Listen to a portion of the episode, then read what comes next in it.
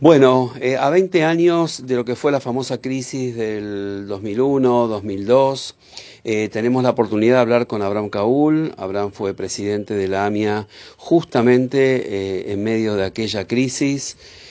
Abraham como presidente le tocó lo que se dice pilotear una situación muy, muy compleja donde estoy seguro, lo charlaremos con él, hubo que aprender a andar y estoy seguro de que esto así fue y, tal vez hasta dejó, como suelo decir yo, un manual de procedimiento para la comunidad judía en la Argentina. Así que bueno, hola Abraham, gracias por atendernos, por tu tiempo.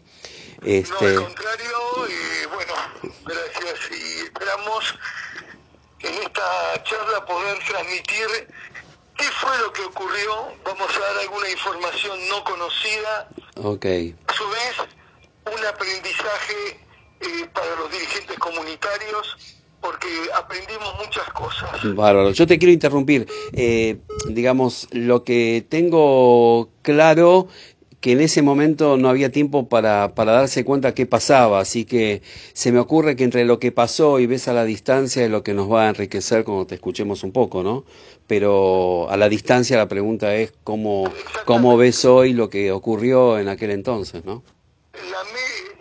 la, síntesis sería la siguiente, conocida por todos, el fin de la convertibilidad, los bancos se quedan con el dinero de los depositantes argentinos, una gran parte de la clase media, la gente pierde sus trabajos porque no hay a quien venderle, no hay dinero, y la sociedad argentina estaba al borde de la descomposición, yo lo he dicho muchas veces, estaba al borde de una guerra civil para poder comer.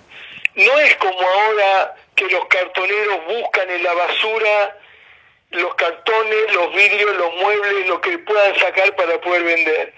Era que la gente estaba buscando comida en la basura y la gente comía de la basura, tocaba los timbres de nuestras casas pidiéndonos algo para comer y esto eh, pudo haber sido una tragedia nacional y se logró de, distintas maneras desde la política reencauzarla. En el año 2002, fin sí, comienzo del 2002, se crea por la falta de que se vayan todos, se crea por iniciativa de, de la dual de las Naciones Unidas, la Iglesia Católica, la Mesa de Diálogo Argentino, que conformaron ellos como base, junto con la AMIA, con la DAIA, con eh, los grupos musulmanes que no recuerdo los nombres, el Centro Islámico, eh, que participan en lo mismo, y 40 organizaciones civiles más para intentar generar un proyecto de concertación para que se pueda conformar en el futuro un gobierno. Este era el momento más crítico de la, de la vida de la sociedad de los argentinos. No había una conducción política estable, sino que era transitoria y la sociedad exigía que se vayan todos los políticos. La crisis había sido fenomenal. Eh, comenzó el 14 de enero comenzó este proceso con el doctor Ostrode participó por la AMIA, luego nosotros continuamos en el mismo, yo representaba la AMIA en todas las reuniones que se estaban realizando y a su vez solidificamos los lazos con la Iglesia Católica, especialmente con Cáritas, con Monseñor Casareto, que hacíamos trabajos conjuntos tratando de ayudar al, resto de la sociedad argentina. También pudimos, eh, a través de distintas organizaciones, eh, intentar crear una plataforma o una concertación que finalmente se entregó a mediados del 2002 al gobierno argentino para que siguiera adelante y ahí finalizó la mesa de diálogo argentino. Pero ya en el 2001 la crisis ya había estallado, yo no estaba en la AMIA, pero con las conversaciones y la autorización del doctor Ostrover, presidente de la AMIA, le pedí llevar adelante una idea que eh, era intentar hacer un acuerdo con el BIT, el Banco Interamericano de Desarrollo, nosotros teníamos eh, una, un referente muy importante que era el doctor Bernardo Klicksberg, y en Uruguay se realiza las comunidades judías de, Latinoamérica con el con el BIT una mesa de conversación para la ayuda. Eh, ahora no recuerdo el nombre, pero enseguida lo vamos a recordar de, de quién era el presidente del BIT, eh, que era uruguayo. Me reuní con él, le planteé que la AMIA estaba en una situación desesperante, la crisis argentina, la deuda que tenía la institución, que nos tenían que ayudar y eh, finalmente eh, él me, se comprometió a que el BID iba a ayudar a la AMIA, aunque el BID no ayuda a organizaciones civiles, solo ayuda a gobiernos, iba a buscar la manera de que un equipo de AMIA y un equipo del BID Argentina se reúnan para buscar el mecanismo de ayuda. Es así que a mi regreso con la veña de Ostrover armamos un eh, grupo de trabajo con Anita Weinstein y con, eh, con Daniel eh, eh, Pomeranz y quien les habla, nos sentamos con el BIT a ver qué, qué acciones de la AMIA eran importantes y que después la AMIA podía replicarlas a la sociedad argentina y recibir un apoyo del BIT hasta que en algún momento fuera sustentable esta organización. Y de todos los trabajos que hacíamos, la bolsa de trabajo de la AMIA, que muchos recuerdan el, a Norma Leu como un símbolo del mismo, la bolsa de trabajo de la AMIA se convirtió en la organización que el BID decidió apoyar, se transformó en, eh, dejó de llamarse la bolsa de trabajo. oficinas de empleo.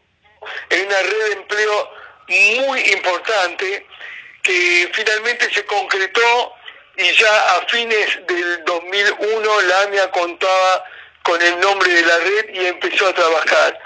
Durante el proceso donde yo asumí como presidente de la institución, el objetivo era ampliar la red de empleos y no solamente en la capital federal, y así fue que comenzamos a construir una red de empleo a nivel nacional, siempre involucrando a las comunidades judías del interior y del Gran Buenos Aires. Por supuesto, hubo incidencias que puedo comentar hoy. Eh, no todos estuvimos de acuerdo, digamos así, en la mesa nuestra, que era, y así es como se conformó la crisis, hizo que la comunidad judía se uniera. El gobierno que yo presidí estaba distribuido su poder en los distintos movimientos. Yo tenía la presidencia, la secretaría eh, la tenía el movimiento renova, eh, Anual Accioní, o Sionismo Renovador, y eh, que era Simón Drelevich, y la tesorería, que son los tres resortes de la AMIA, lo tenía Herbur con Ángel Barman. El resto de los cargos era para todos los movimientos políticos, todos estaban sentados en la mesa. Y nosotros cuando empezamos a desarrollar este primer eslabón de la red de empleo era porque era tratar de garantizar trabajo y de formar a gente en profesiones nuevas, porque las antiguas ya no corrían, había que formar a una generación nueva. Algunos al comienzo tuvieron dudas de que esto no fuera solamente para la comunidad judía, pero cuando nosotros planteamos la realidad, de repente nos llegaba un pedido de trabajo que hacía falta cuatro lavacoches para un, un eh, lavatorio de autos, y yo pedí que me traigan cuatro judíos que vengan a lavar autos y no los conseguía. Entonces nosotros no podíamos limitar el pedido de trabajo solo a la comunidad judía. Tal punto que en ese momento finalmente el 90% de los trabajos que se ubicaron era para la sociedad argentina en general y un 10% de trabajo para la colectividad. Perdón que te diga algo, a todo esto el estallido todavía no había ocurrido. Esto fue previo. no, el estallido ocurrió en el año 2001, eh, ya comenzó el, el 2002 este, con un pleno proceso de, de, habían pasado los cinco presidentes y Dualde había asumido la presidencia. La sociedad se estaba intentando reconstruir, los depósitos, el corralito no se liberó hasta el 24 de noviembre del 2002. Nosotros asumimos en el mes de mayo, este, sí, en el mes de, sí, en el mes de mayo, antes de lo previsto, porque inclusive recuerdo que cuando asumió Néstor Kirchner la presidencia, nosotros participamos eh, o fuimos invitados a esa asunción de la presidencia. Eh, o sea, estamos en plena crisis, la gente sin plata, nosotros en la comunidad tomamos conciencia que teníamos que unirnos, la consolidó un solo frente y eh, la política, y esto es lo importante, fue buscar una contención para la comunidad judía.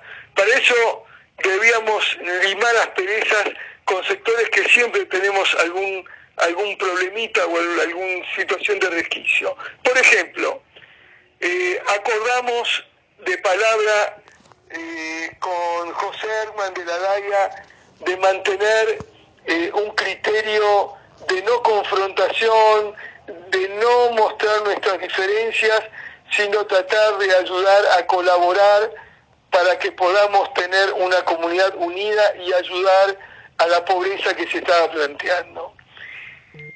Me reuní con el presidente de acá, con Leo Wertheim y Jornal Ibrahá, con quien la AMIA estaba distanciada. Lo fui a ver, me senté a cuatro ojos y le dije, Leo, basta de conflictos entre nosotros, vamos a unirnos para ayudar a la comunidad judía. Fue una de las mejores reuniones. Eh, Leo me, me acompañó personalmente a la AMIA comenzamos a trabajar con SEDACA.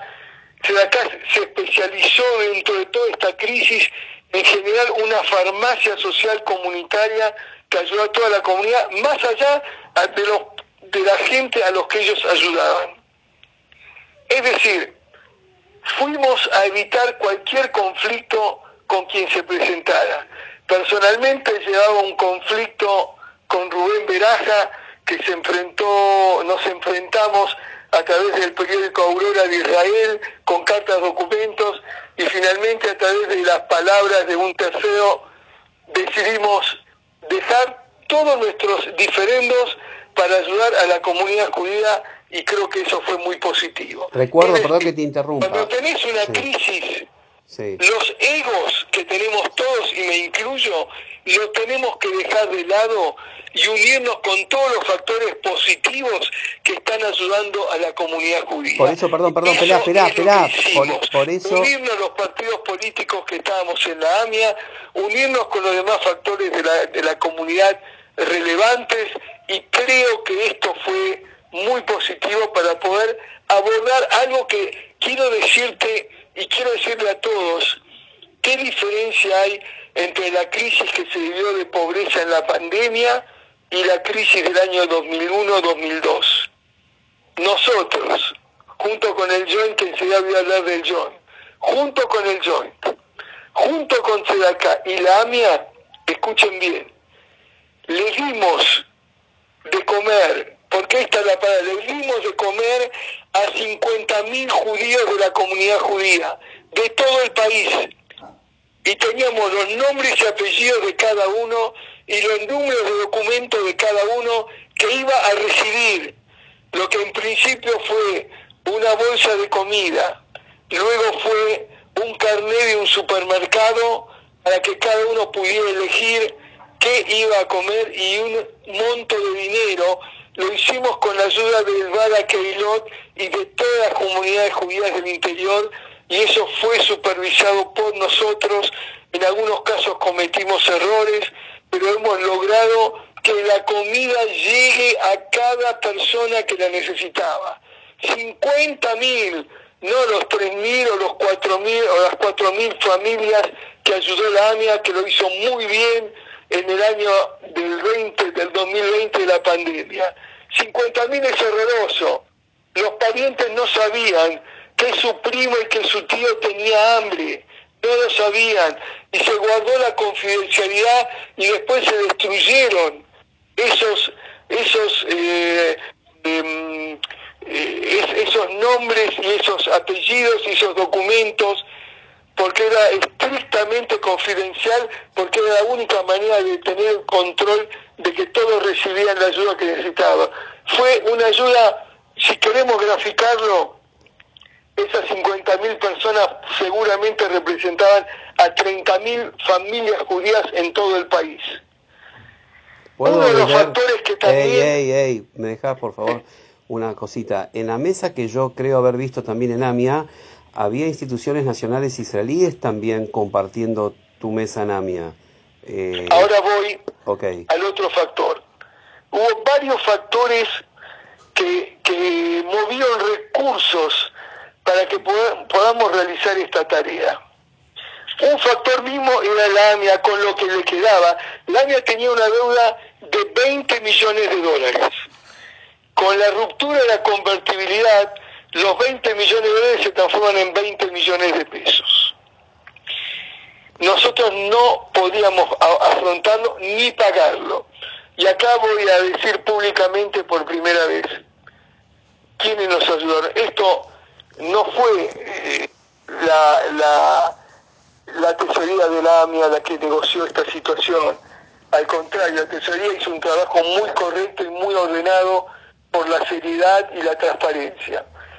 Esto fue una negociación que llevé adelante con Benjamín Cachaf, vicepresidente de Yiconol y Brajá, los factores más importantes que intervinieron y Daniel Pomeranch para reducir el impacto de nuestra deuda fue reuniones con Felipe Solá, gobernador de la provincia de Buenos Aires, para llegar al acuerdo que finalmente el Banco Provincia nos redujo el 50% la deuda para que podamos pagarla en condiciones favorables. Aníbal Ibarra, con la misma condición, nos redujo el 50% la deuda que Feletti, que era el presidente del Banco Ciudad, nos autorizó a un plan de pagos para poder cumplirlo. Y a Jarón Javid, palabras especiales para alguien que ya no está entre nosotros. Aldo Pignanelli, de bendita memoria, que comenzó a trabajar con Ostrover y que nosotros continuamos esa conversación y estoy seguro, aunque no lo conversé personalmente, de que hay un guiño del expresidente Dualde de convertir la deuda de la AMIA para el Banco Central en deuda basura, una deuda de más bajo escalón, de tal manera que la AMIA en esta crisis pudiera afrontarlo, pudiera pagar lo que pudiera pagar y eso nos ayudó a levantar a la AMIA. A partir de ahí, con la cancelación de la deuda, se produjo algo muy importante. Comenzamos a recibir donaciones propiedades, dinero de gente de la Argentina. ¿Qué pasó en todo esto? Llega a la Argentina el presidente del Congreso Judío Mundial, Edward Brockman, conocido por todos como el dueño de las bodegas Sigram, junto con Singer. Tenemos, lo llevamos a visitar las nuevas sedes que abrimos en AMIA, en, eh, en eh, ¿Cómo se llama el, que está en Jueves Justo, en mi caso Ironio? ¿La TNUA? Ah, la escuela, eh, Herzliya. Herzliya, en Herzliya la AMI abrió una sucursal, una en el Tanguellán, un ropero en el Templo de Murillo, otro en la Escuela Yolem Nos distribuimos en los barrios para brindar muchos tipos de ayuda. Se acerca con nosotros al ropero comunitario en Tanguellán y ve una, una señora medianamente joven, muy bien vestida, rubia, y se acerca a hablar con él, y vio que hablaba en inglés, y le dice, mire, nos quedamos sin el trabajo porque la gente no tiene posibilidad de comprar, teníamos un comercio. Dice, tenemos una casa, pero no tenemos dinero para pagar las expensas. Y ropa no podemos comprar, venimos a buscar la ropa y conseguimos acá. Yo creo que esto trajo en Edward Brofman un, un trauma de acercamiento a la pobreza argentina, era una, una clase media que se desmoronó. No solo la pobreza era en los sectores más humildes, que comían comida de la basura, porque eso era comida de la basura, sino que los sectores de clase media no solo no tenían para comer, no tenían para vestirse, no tenían para pagar las expensas de los edificios. Y Brofman, junto con Singer, me llamaron y me dijeron lo siguiente, nosotros, Brofman dice, vamos a darles un millón de dólares. En ese momento un millón de dólares, piensen ustedes que el sueldo de un moré eran 100 dólares. Yo que estaba en turismo, un programa calafate, cuatro días, tres noches con pasaje aéreo costaba 100 dólares. Un millón de dólares era una, una, inmensidad. Pero ¿saben qué? Nosotros, la crisis argentina del exterior se ve como lo que Brofman finalmente nos contó que iba a hacer. Nos iba a dar el millón de dólares, pero el millón de dólares iba a ser administrado por el Joint, que era la organización americana en quien él confiaba y nos pidió que nos conformáramos en un comité de acción junto con el Joint para poder ayudar y esto iba a estar destinado fundamentalmente a, la educación judía, a la continuidad. Es así que conformamos una mesa con la con el dinero de Brofman, junto con el Joint, que ahora voy a explicar enseguida la teoría que tuvo el Joint, más allá de esto, y la Agencia Judía para Israel, que trajo un millón de dólares para la educación judía, para que no se caigan las escuelas judías. ¿Campaña Unida, Cuja? Eh, no, en nuestra mesa no participó Cuja. Okay. De Cuja, en la, antes, de, antes de la crisis, Cuja le transfería a la AMIA eh, un porcentaje importante de la recaudación para la educación judía y por distintos motivos eh, Cuja decidió después no transferirle ese dinero a la AMIA y distribuirlo en forma individual. Así que Cuja no participó con nosotros. La mesa era la, el, eh, el Rosh de la Yeshiva, de la Maslacá, eh, bueno, los nombres. Creo que era Ariel David, Ariel, Ariel ¿no? Exactamente, Ariel David. Eh, el director era el de la barba, ¿cómo se llamaba? Eh, Dori, Dori Ganiel. Exactamente la AMIA estaba yo y estaba eh, Benjamín Cachab y estaba Batia Nemirovsky por el Bada Keilot y Alejandro Claniev estaba por el Joint. Entre los tres evaluábamos cada situación de cada colegio, cuánto se le debía dar, cómo se le iba a dar. Colegios, algún colegio que no pudo seguir, se logró la transferencia, como ahora el que recuerdo, el Solen de Florida, eh, se pasó a los alumnos a Tarbut pagando el mismo eh, arancel que pagaban eh, antes, no el arancel que, cobraba el Talmud, sino el arancel que tenía... O sea que había, perdóname, Abraham, había dos mesas, o sea, esta mesa más la de Tzedaká y tal vez Jabal, no sé qué más, para darle y comer a la gente, era como que había una de Bronfman para la educación y una para asistir a la gente... Jabal, eh, operaba en forma individual, no integraba la mesa. ¿Y Tzedaká? La mesa integrado con Tzedaká, ah, el Joint y la AMIA. Bien. Del Joint quiero decir algo muy importante. Como muchos teníamos prejuicio del Joint por ser una organización de origen americano, pero el Joint eh, tuve la oportunidad, invitado por, por eh, Alejandro Claniev y por quien fue eh, uno de los mentores de este programa, que era, mm, vos sabés, ¿cómo se llama? El, el que estaba en París, el que dirigía todo. Ah, su jefe. Alberto Senderey, Alberto Sanderey fue uno de los mentores junto con él a nivel internacional moviendo todo, el Clanieve en Argentina, de la búsqueda de la recaudación y del apoyo de los judíos americanos a la comunidad judía argentina. Cuando estuve en Nueva York pude hablar ante los mayores donantes del Joint pude ver cómo se distribuía la ayuda del Joint a todas las comunidades judías del mundo necesitadas. Eh, durante el año 2001, 2002, 2003, podemos decir casi que el mayor aporte se transfirió a la Argentina. Y digo casi, porque para mi alegría y mi sorpresa, el mayor aporte del joint definido es siempre para el Estado de Israel siempre. Así que si alguno tiene una distorsión mental del apoyo que yo le da al Estado de Israel, se la tiene que quitar. yo lo he comprobado, lo he vivido y sé el apoyo más importante para el Estado de Israel. Estoy recordándome, perdón, que en el medio... Ey, ey, esperá, esperá, estoy recordándome que en el medio de esto hubo una aliá gigante también. Esperá, esperá, esperá, no llegamos todavía a eso.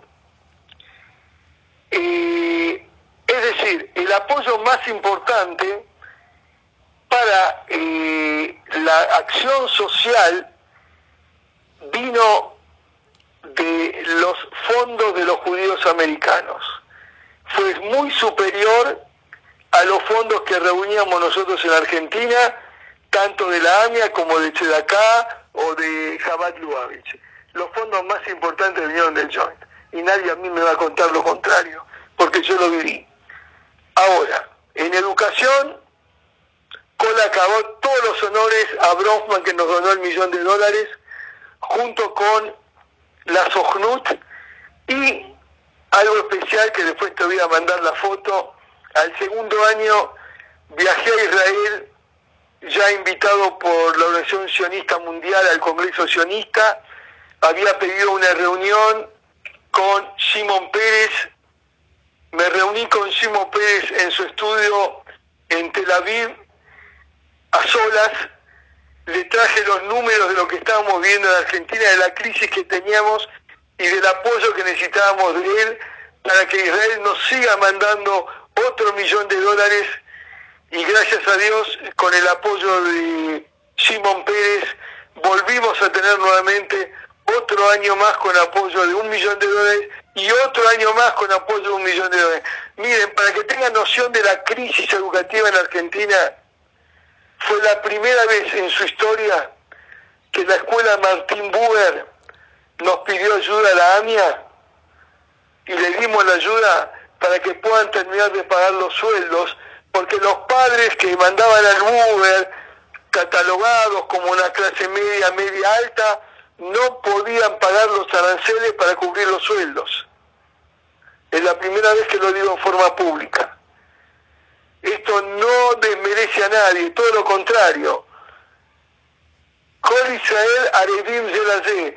Todos los judíos del mundo y todos los judíos de Argentina somos eh, necesarios y ayudamos en las necesidades a todos. Vinieron infinidad de delegaciones de Estados Unidos que los recibimos. Hubo muchísimos judíos en forma independiente, como, como me acuerdo ahora de, de Alberto eh, Alberto, que estaba que vivía en Boston. Limonic, eh, Limonic, Limonic. y otros como él, que hicieron eh, reuniones con judíos en Estados Unidos, trajeron delegaciones, realmente fue, fue una ayuda extraordinaria.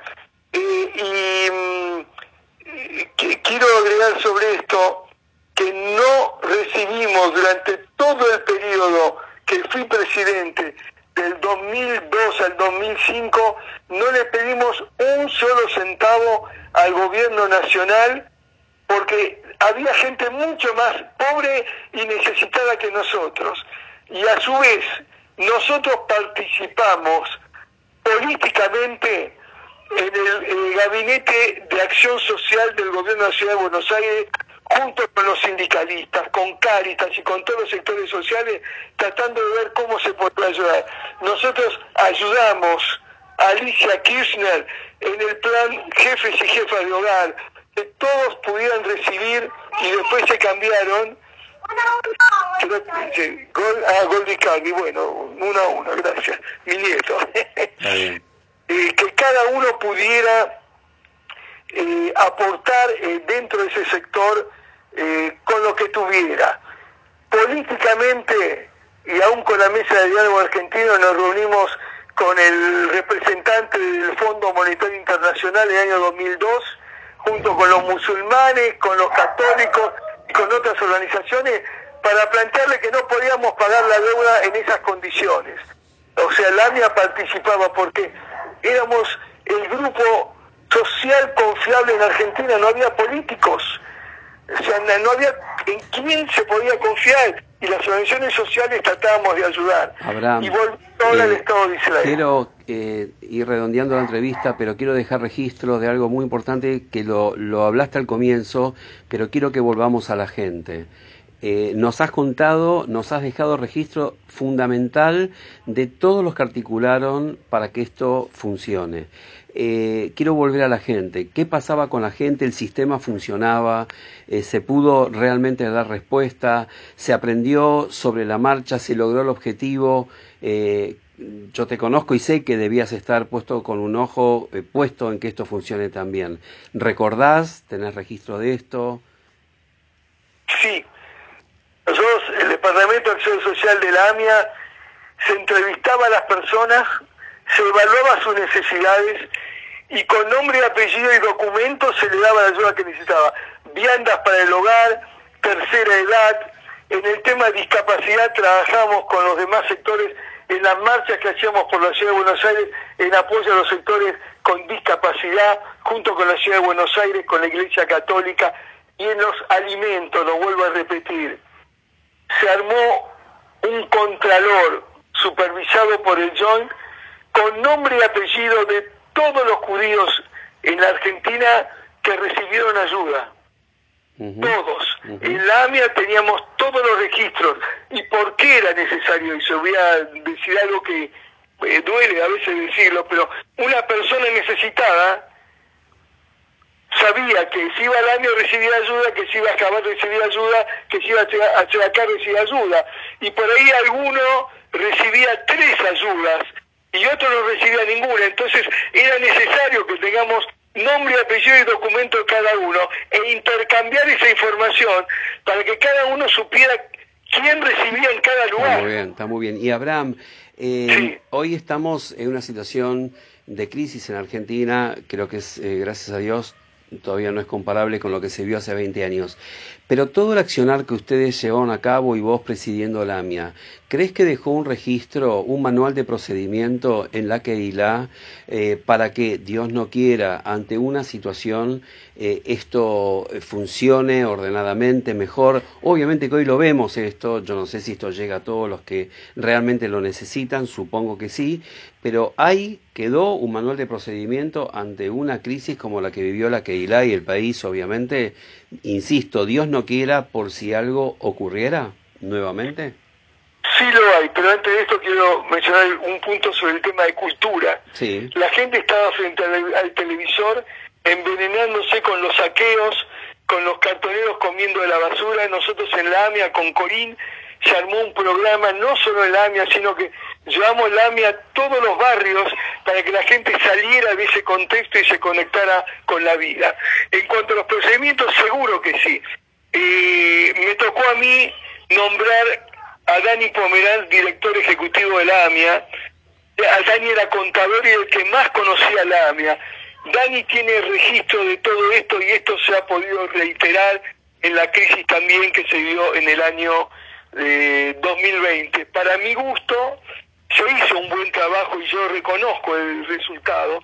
Para mi gusto, eh, creo que hubiera sido necesario armar un equipo de emergencia comunitario dándole participación a todos los sectores, porque eso enriquece la ayuda y el apoyo que se le puede dar a la gente. Porque lo más importante sigue siendo la gente, lo que la gente recibe.